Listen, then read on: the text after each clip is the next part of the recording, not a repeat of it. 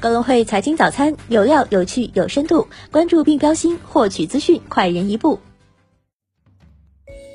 各位听众朋友，早上好！今天是二零二一年八月十二号，星期四，我是主播荣熙。接下来让我们一起来看看今天有哪些财经资讯值得大家关注吧。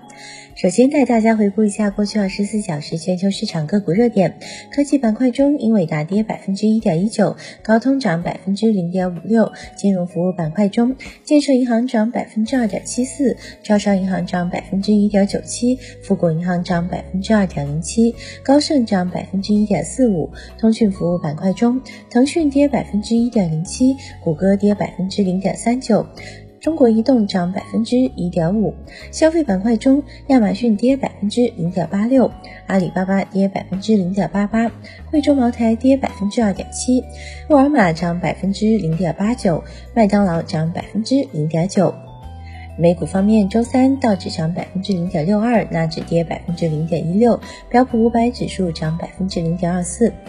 美国参议院今日通过了一万亿美元两党基础建设法案，提振了市场信心。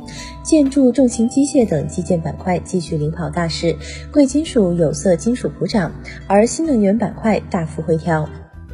A 股方面，周三上证指数涨百分之零点零八，深成指跌百分之零点二四，创业板指跌百分之零点九一。地产股、煤炭等多板块持续活跃，高景气赛道储能、光伏全线爆发，多股封板。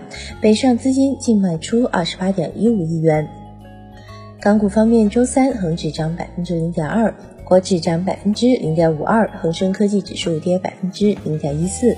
受到出售资产刺激，恒大系概念股全线表现强势，内房股与物管股携手大涨，生物疫苗股回调明显。全球个股热力图的详细内容可在早报正文中查看。再来关注一下宏观经济。美国七月通胀情况未见好转，七月 CPI 同比增长百分之五点四，与预期值百分之五点三基本持平，增长速度较为温和。中共中央、国务院再提反垄断，强化公平竞争审查制度刚性约束，加强和改进反垄断和反不正当竞争执法。中国七月 M 一 M 二增速放缓，七月社融规模增量为一点零六万亿元，均低于预期。再关注一下公司方面，理想汽车于今日正式登陆港交所。据悉，此次香港上市发售一千万股或五点五倍认购。受储能相关政策刺激，百川股份实现三连板。公司发布公告称，储能行业相关政策短期对业绩影响具有不确定性。联想第一财季实现净利润三十点一亿元，同比增长百分之一百一十九，净利润率为百分之二点八，达多年以来的新高。再关注一下股市方面，明德生物上半年净利润五点八零亿元，同比增长百分之一百八十九点五三。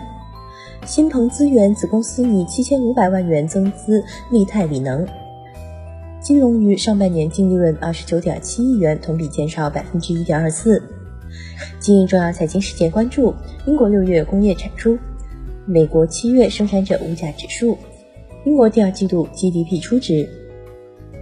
以上就是今天节目的主要内容。更多财经资讯，请点击阅读原文下载更会 APP 查看。感谢你的收听，我们明天不见不散。